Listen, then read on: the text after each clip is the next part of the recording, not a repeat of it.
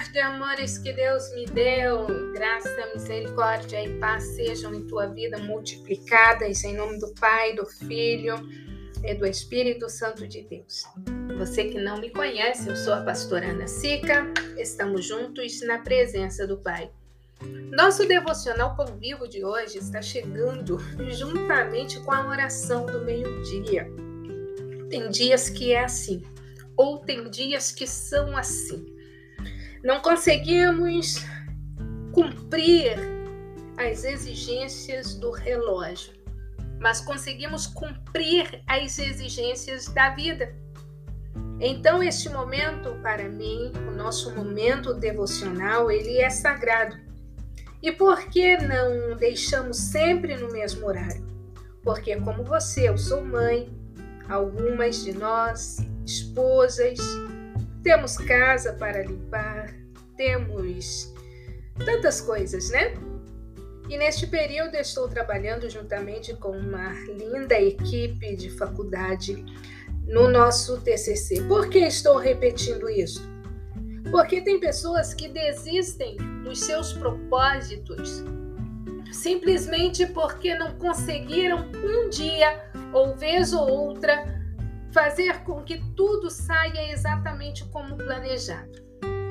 A última noite eu fui dormir, era, eu me deitei, já era quatro horas passado. Hoje pela manhã, naturalmente, precisei descansar, porque o corpo físico assim o necessita, devemos vigiar, e depois a fazeres domésticos.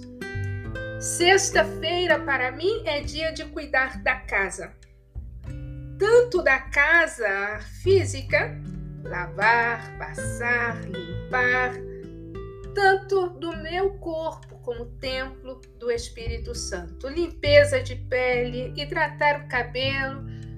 Sim, quando nós falamos de vida devocional, nós falamos do cuidado em todas as dimensões do nosso ser e nem sempre é fácil cuidar das três dimensões do nosso ser, porque às vezes nós somos tentadas, especialmente nós mulheres, a dar muita atenção à vida espiritual e deixar todas as demais áreas. Ou cuidamos da casa e deixamos as demais áreas, ou trabalho secular e deixamos as demais áreas. Devemos ter um planejamento do nosso dia a dia, da nossa semana, de forma que nós venhamos dar a devida atenção a todas as áreas das nossas vidas. Mas uma coisa é certa: o devocional ele precisa ser diário em nossas vidas. O devocional não deve ser um momento, mas deve ser um estilo de vida para o cristão. Amém? O nosso devocional Pão Vivo deste período tem sido Deuteronômio. Estamos caminhando para concluir o propósito, a minha aliança com Deus. Hoje é para nós o octagésimo sexto dia de propósito. São 97 dias, ou seja, 11 dias nos separam do completar este propósito. E eu creio que alianças são restauradas, renovadas, fortalecidas e que novas alianças são firmadas com o Senhor e embaixo da bênção do Senhor. Amém? Não desista das bênçãos de Deus para a tua vida. Ah, mas estou esperando há muito tempo. Qual será o motivo da espera? Os israelitas precisaram esperar 40 anos para pisar na terra prometida e nem todos pisaram a terra, somente Caleb e Josué. Qual a razão que eles não pisaram na terra?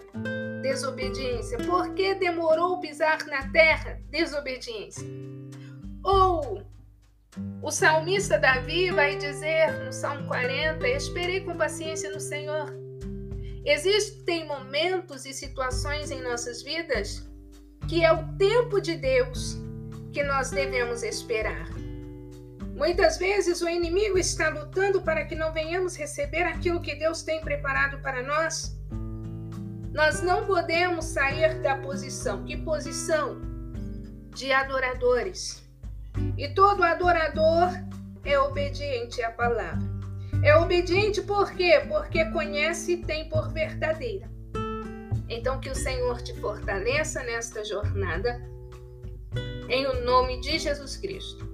O capítulo de número 19 do livro de Deuteronômio, o último livro da Torá, ele fala sobre as cidades de refúgio. Nós já falamos sobre estas cidades, se não me, me falha a memória, em números.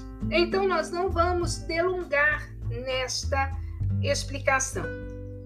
E nós vamos falar também sobre limites, os limites e também sobre as testemunhas. São os temas teologicamente aqui separados para que se coloque a atenção. Amém? Pai, mais uma vez diante da tua presença, te louvo, te exalto na beleza da tua santidade, porque o Senhor é bom, porque a tua benignidade ela dura para sempre. Perdoa-nos, Senhor, os nossos pecados, para que as nossas orações não sejam impedidas Cremos, ó Espírito Santo, que o Senhor intercede por nós com gemidos inexprimíveis. Tudo aquilo que fizemos até aqui, ó Pai, nós te adoramos porque o Senhor assim nos tem capacitado. Que venhamos continuar, ó Deus, a fazer tudo aquilo que necessitamos neste dia e que continuemos fazendo para louvor do teu nome, para glorificação do teu nome nas três dimensões do nosso ser. Ajuda-nos, ó Pai, em nome de Jesus, ter os olhos espirituais bem abertos para que possamos permanecer firmes na tua presença, mesmo diante de tantas adversidades. Obrigada, Espírito Santo, por interceder por nós com gemidos inexprimíveis.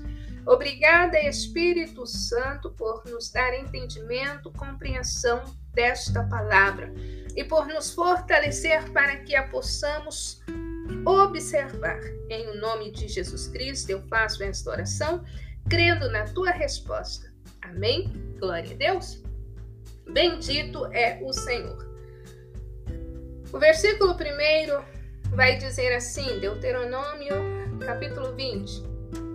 Quando o Senhor teu Deus desarraigar as nações cuja terra te dará o Senhor teu Deus, e tu as possuíres e morares nas suas cidades e nas suas casas, três cidades separarás no meio da tua terra para da tua terra que te dará o Senhor teu Deus para a possuíres. Glória a Deus. Aleluia. Glória a Jesus. Vamos ler aqui o versículo de número 12, por favor. Diz assim: Então os anciãos da cidade mandarão, e dali o tirarão e o entregarão na mão do vingador do sangue, para que morra. Misericórdia. Já lemos acerca disto. Vamos ler agora o versículo de número 21 que diz: O teu olho não poupará vida por vida, olho por olho, dente por dente, mão por mão, pé por pé. Meu Deus e meu Pai. Nós já vimos no livro de Números, no capítulo de número 35, a explicação acerca das cidades de refúgio. Mas vamos voltar um pouquinho e vamos nos lembrar o que é uma cidade de refúgio. E hoje nós podemos dizer que temos uma única cidade de refúgio chamada Cristo. Ele é aquele que nos guarda, que nos livra, que nos protege, é aquele que nos tem em segurança até o momento do julgamento. Mas nós necessitamos correr para a cidade de refúgio chamada Cristo.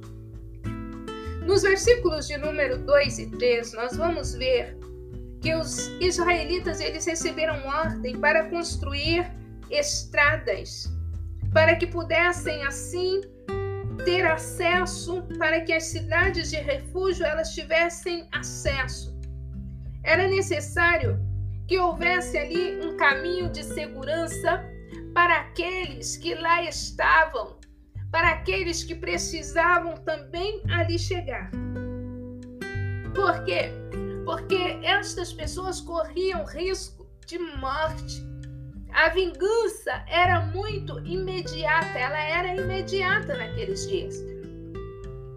Então as ruas, ou melhor, as estradas, não ruas, tinham que permitir uma fácil movimentação daqueles que necessitavam por ela passar. Deveria ser uma estrada cuidada muito bem, porque era feita, eram estradas de terra, podiam ter muitos buracos, podiam se alagar, podiam até mesmo serem encobertas e as pessoas não conseguirem chegar à cidade de refúgio.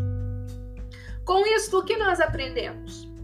Que o nosso caminho, o nosso percurso para chegar até Cristo, ele é muito bem estruturado. A palavra do Senhor não deixa erro, não faz com que nós venhamos perder a direção da cidade de refúgio. Porque esta estrada que leva a Cristo foi Ele mesmo quem construiu. Aqueles que o precederam, que falaram acerca dele, tiveram as suas histórias, o seu falar confirmado. Quando nos quatro evangelhos nós vemos Jesus Cristo cumprindo a lei e os profetas. Nós temos a estrada, o caminho que leva ao Pai eterno, e este caminho é Cristo. Cristo é para nós a cidade de refúgio enquanto nós estivermos neste mundo onde jaz o maligno. O mundo está no maligno, nós estamos em constante batalhas espirituais, ainda que não vejamos o movimento na dimensão espiritual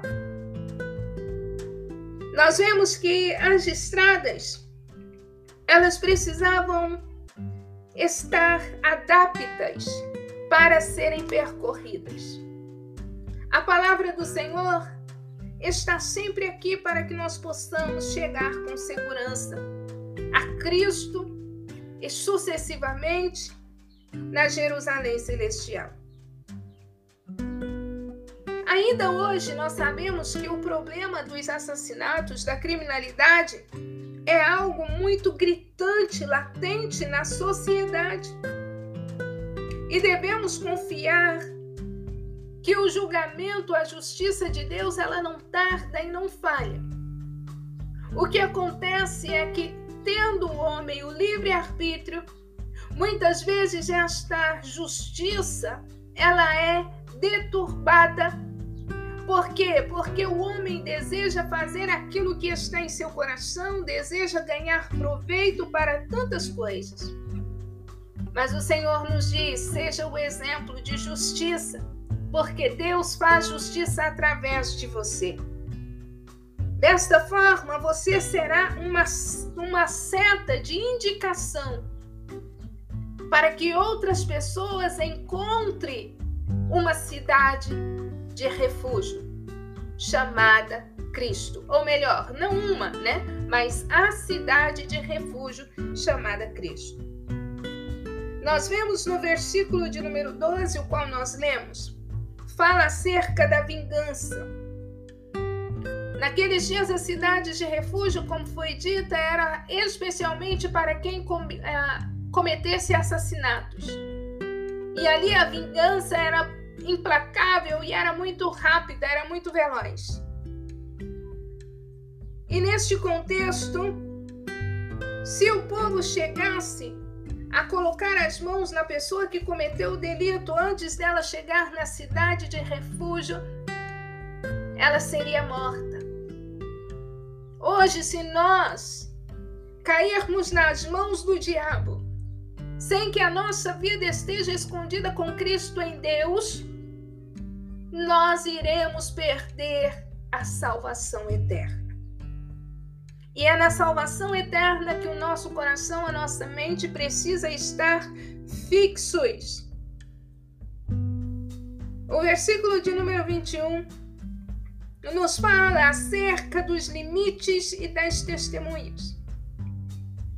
Nós precisamos entender que tudo na nossa vida tem limite. E somos nós quem escolhemos quais limites queremos observar ou ultrapassar. Existem coisas que o Senhor diz categoricamente não. Outras coisas ele vai dizer talvez. Você decide. Não interfere na tua salvação.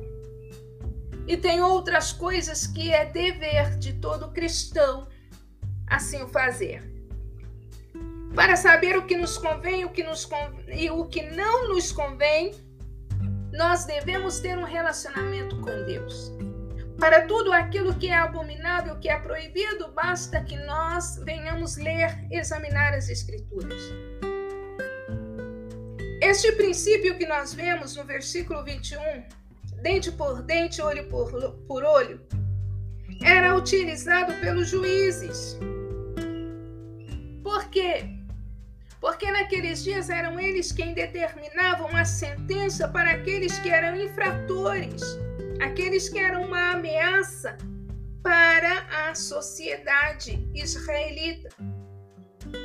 Era um instrumento de vingança, mas não de forma pessoal, mas uma vingança justa, porque do Senhor ou ao Senhor pertence a vingança.